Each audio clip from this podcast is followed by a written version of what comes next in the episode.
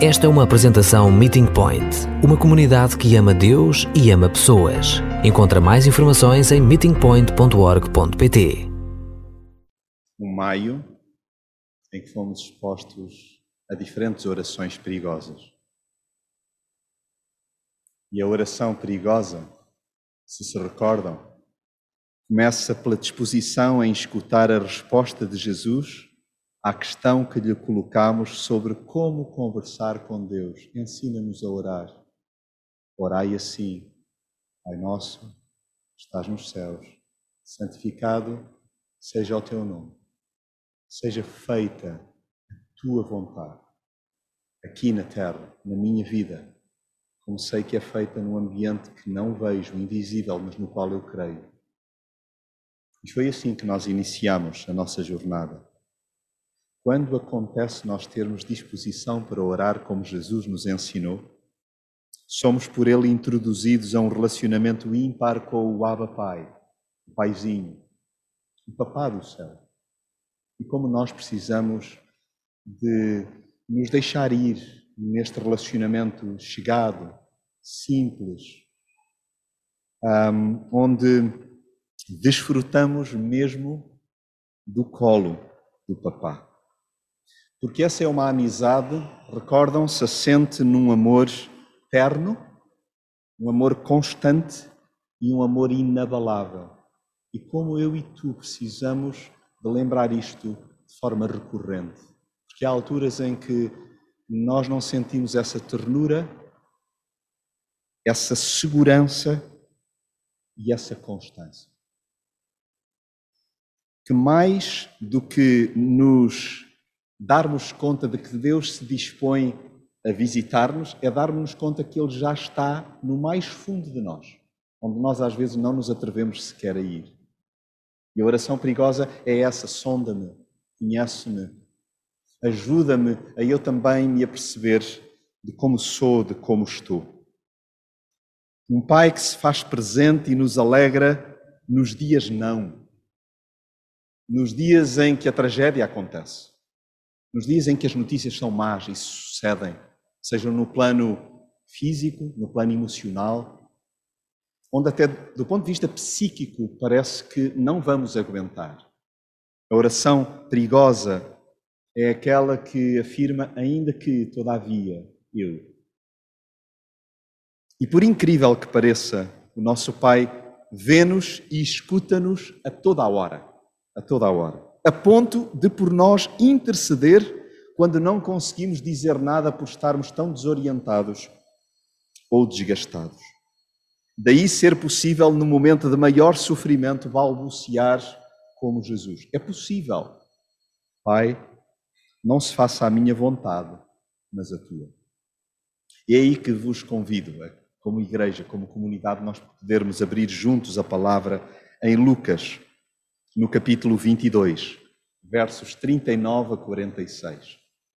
E seja em casa, neste lugar, onde porventura estejamos congregados como comunidade, que com a palavra aberta nós possamos dar-nos conta de alguns ensinamentos que podemos retirar, ministrados pelo Espírito Santo, que Ele nos convença a nós do que é seguir o trilho de Jesus. E leio então a Escritura que diz assim, verso 39 do capítulo 22 de Lucas. Jesus saiu para o Monte das Oliveiras, como era seu costume. Quando lá chegou, disse-lhes, sendo que os discípulos foram com ele: Peçam a Deus para não caírem em tentação. Afastou-se deles a uma curta distância e, pondo-se de joelhos, orava assim: Pai, se for do teu agrado, livra-me deste cálice de amargura. No entanto, não se faça a minha vontade, mas sim a tua. Nisto apareceu um anjo do céu que veio dar-lhe forças. Jesus estava muito angustiado e orava ainda com mais fervor. enquanto o suor lhe caía no chão, como grandes gotas de sangue. Depois da oração, levantou-se e foi ter com os discípulos, mas encontrou-os abatidos pela tristeza. Estão a dormir? Levantem-se e orem para não caírem em tentação, disse-lhes. É impressionante como, olhando nós para este trecho bíblico, podemos encontrar muitas pistas, mais do que sugestões. Podermos, conforme já cantamos hoje, dizer: Ó oh, minha alma, dispõe-te a adorar. Cantamos hoje: O meu desejo é honrar-te, é realmente concretizar a tua vontade. E já escutamos também que o Senhor Jesus nos ensinou a orar dessa forma. Mas como é duro quando as circunstâncias mais adversas surgem e nos varrem por completo. Então, quando olhamos para o início deste trecho bíblico, percebemos que Jesus sai para um lugar que lhe era costumeiro, que lhe era habitual, Jesus tinha hábitos saudáveis. Os hábitos não são necessariamente maus. Jesus tinha uma prática que se socorre dela no dia difícil, no dia escuro, no dia adverso. Um desses hábitos saudáveis era conversar com o Pai. A oração, por Jesus, sempre foi vista como prioritária. Os diálogos íntimos com o Pai eles aconteciam diariamente. Perante situações complexas, de enorme desgaste, quando era muito solicitado, ele não prescindia do tempo com o Pai. Daí que também nas horas difíceis procurasse a melhor das companhias. E esses momentos de recolhimento eram essenciais para que Jesus se preparasse para o que desse e viesse. O que quer que o dia lhe apresentasse, ele sentia-se acompanhado pelo Pai. E é importante então que nós possamos retirar um primeiro ensinamento e deixo para que nós, de alguma maneira, o possamos desenvolver nos próximos dias. A disciplina espiritual é uma arte a ser trabalhada dia sim, dia sim, todos os dias. É importantíssimo que, mesmo quando não apetece, mesmo quando a noite foi difícil, mesmo quando o coração está muito apertado, porque as solicitações vão ser muitas durante aquela manhã, mesmo quando temos N tarefas para concretizar, nós possamos lembrar o hábito saudável de Jesus. Ele dirigiu-se a um lugar onde se recolheu, porque era costume fazê-lo. Então, que nós possamos introduzir hoje, temos tantos mecanismos, tantos meios, e nós, na verdade, só precisamos de um recanto para tirar um tempo para podermos ouvir a palavra, escutar a palavra e deixar que o Espírito Santo por nós interceda, por nós ore. Eu nem sei o que dizer. E conforme a semana passada recordávamos, aprendemos, é importante deixarmos-nos embalar pelo Espírito que tem muita e total clarividência que nos falta a nós. Agora é muito interessante também olhar para o finalzinho do versículo 39 e o texto diz-nos que os discípulos foram com ele. Ou seja, os hábitos saudáveis também são contagiantes. Coisas que nós podemos inspirar-nos uns aos outros e todos seguimos o modelo de Cristo. Nós devíamos procurar intencionalmente saber: olha, como é que tu fazes? Quais são as tuas práticas? O que é que tens lido? A que tens exposto? Que jornada devocional estás tu a fazer? De mulher para mulher, de homem para homem, de companheiros para companheiros, de amigos para amigos, de irmãos para irmãos, como família. E é interessante perceber que os discípulos tiveram o privilégio de presenciar isso mesmo. E não é que ainda hoje nós somos convidados para esta roda de amigos, onde nós podemos juntar-nos ao Pai, ao Filho, ao Espírito Santo e podermos então dançar harmoniosamente com Deus, buscando a Sua vontade. Eles foram desafiados a perseverar nessa prática devocional. Reparem, o que nos é dito é que os discípulos o seguiram e quando chegou àquele lugar, disse-lhes: Orai para que não entreis em tentação.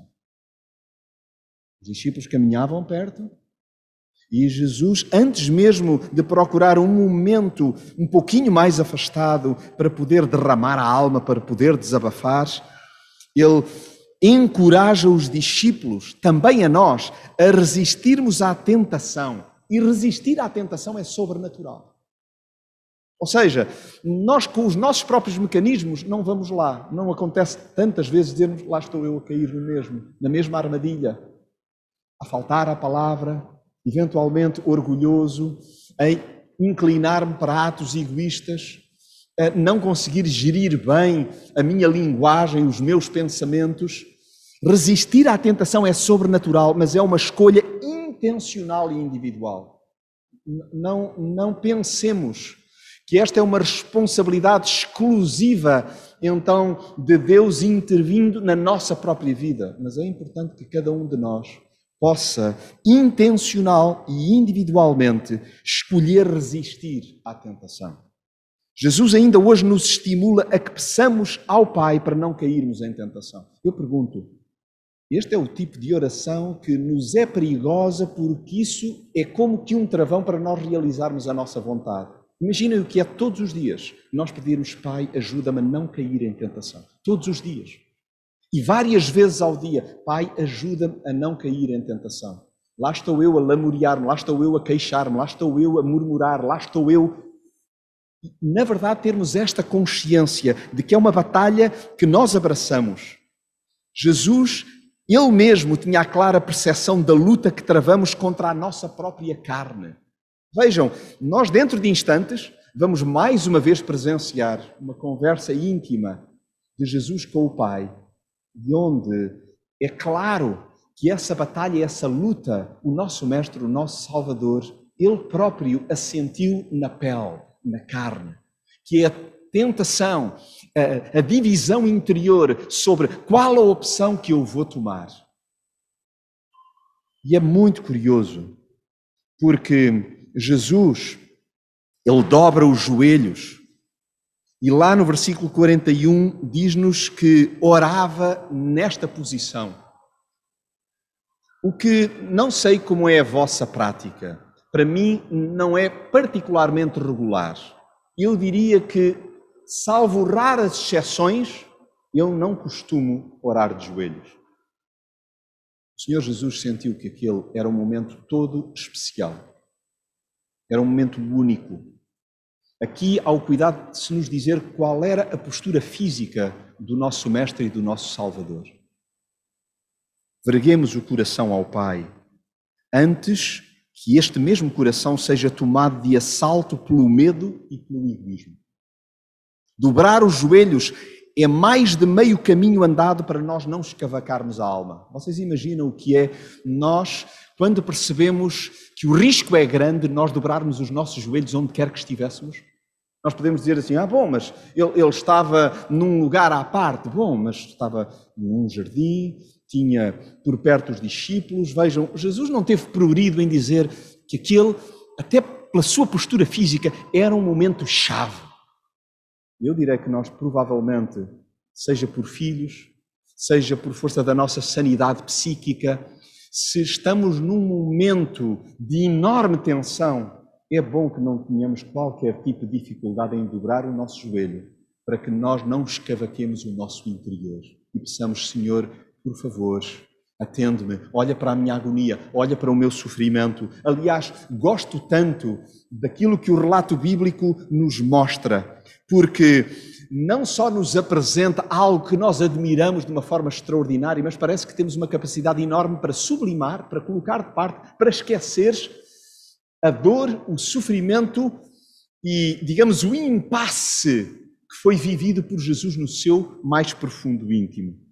Olho convosco para o versículo 42, que é tão conhecido e que diz: Pai, se queres, afasta de mim este cálice, esta experiência. Todavia não se faça a minha vontade, mas a tua.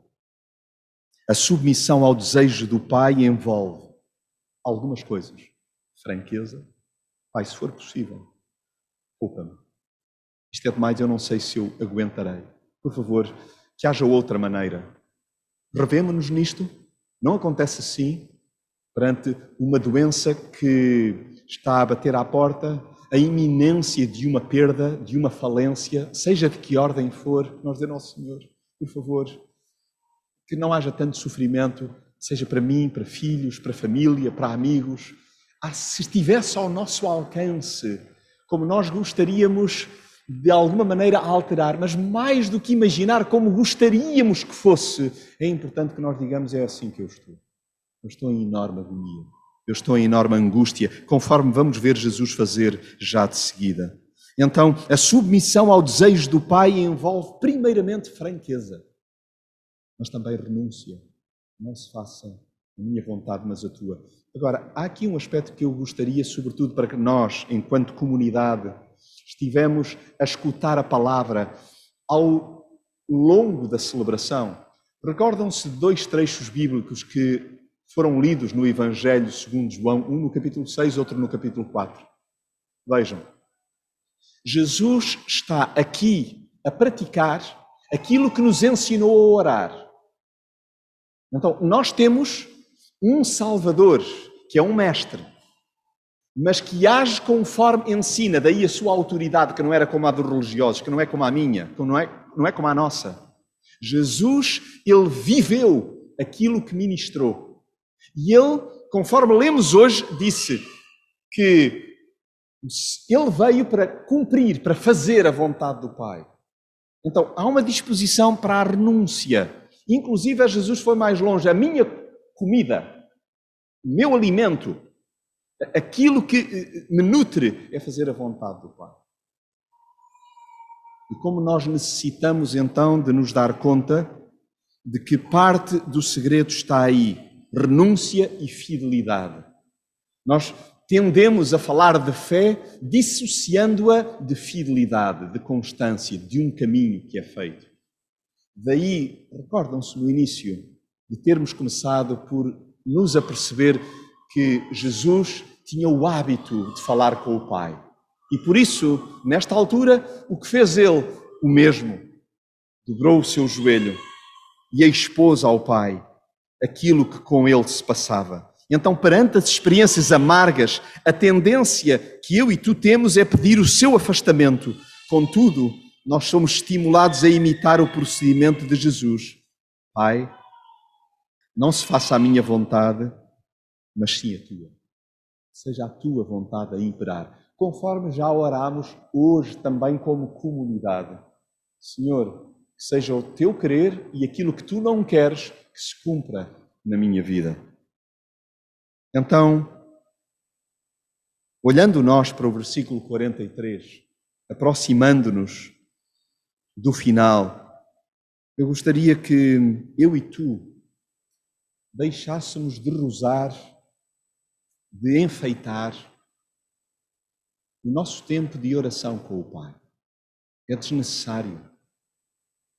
O que o Pai deseja é que nós cheguemos a este ponto que é aparentemente de ruptura, mas é de inteira dependência do Pai. Diz-nos lá no versículo 43: Então apareceu um anjo do céu que o confortava. A etapa pode ser escura, dura e até parecer solitária, mas nós nunca caminharemos sós. Meu irmão, minha irmã, amigos, nós nunca caminharemos sós. O Senhor Jesus foi amparado num momento de agonia. O mesmo sucede conosco. O mesmo Consolador enviará então os recursos para que nós nos sintamos aconchegados. Quando a batalha espiritual for de alto calibre e levar quase à exaustão, saiba-se que a ajuda sobrenatural chegará. Temos de nos socorrer daquilo que ouvimos a semana passada. Como chega quando nós simplesmente dizemos: Estou nos limites, já não aguento, já não sei o que fazer. E dispomos-nos a um silêncio, que é um abandono saudável no colo do Pai. Senhor, fala tu.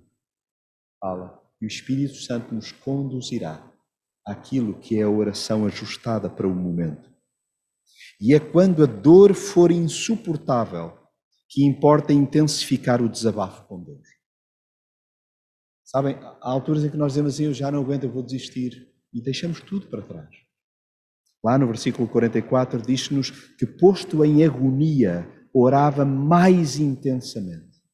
E o seu suor tornou-se como grandes gotas de sangue que caíam sobre o chão. Não há paralelo de um relato, então, de um sofrimento tão atroz quanto este. O que quer dizer que é importante que eu e tu aprendamos a extravasar a preto e branco, isto é, sem colorir, sem eh, de algum modo dourar, sem enfeitar, sem fingir, sem encerar, sem autoengano. É extravasar diante do Pai como nós estamos. Tenhamos coragem de dizer: estou num frangalho, estou, estou no limite, estou no meu fim. O Senhor Jesus, ele estava em agonia tal que suava sangue, o que quer dizer que nós não temos que rosar a dor, nós não temos que fingir que é o que não é. E nós temos tanta tendência, estando tão apertados, tão sufocados, dizemos está tudo bem. Em alturas em que temos de dizer está tudo mal. Eu não consigo entender e eu não consigo perceber. O sofrimento pode até adensar-se e a angústia apoderar-se de nós enquanto oramos. Repito, o Senhor Jesus estava a orar e diz-nos que estava em profunda agonia e ele orava ainda mais intensamente. Então, quando isto suceder conosco, não pensemos que somos, perdoem-me a expressão, ave raras. Nós não somos diferentes do nosso Mestre. Nós desejamos ser como Ele, que não anestesiava a dor e o sofrimento. Ele assumia diante do Pai. Se fosse possível, outra experiência pudesse vir para amenizar aquela. Mas se não fosse possível, então que a vontade se cumprisse. E ele ainda assim acabava por se apresentar com as suas dificuldades diante do Pai. Agora, Lembremos, nós contamos com a companhia de um trio de peso. Vamos recordar isso? Nós contamos com a companhia de um trio de peso. Alguns de nós estamos a pensar que trio será.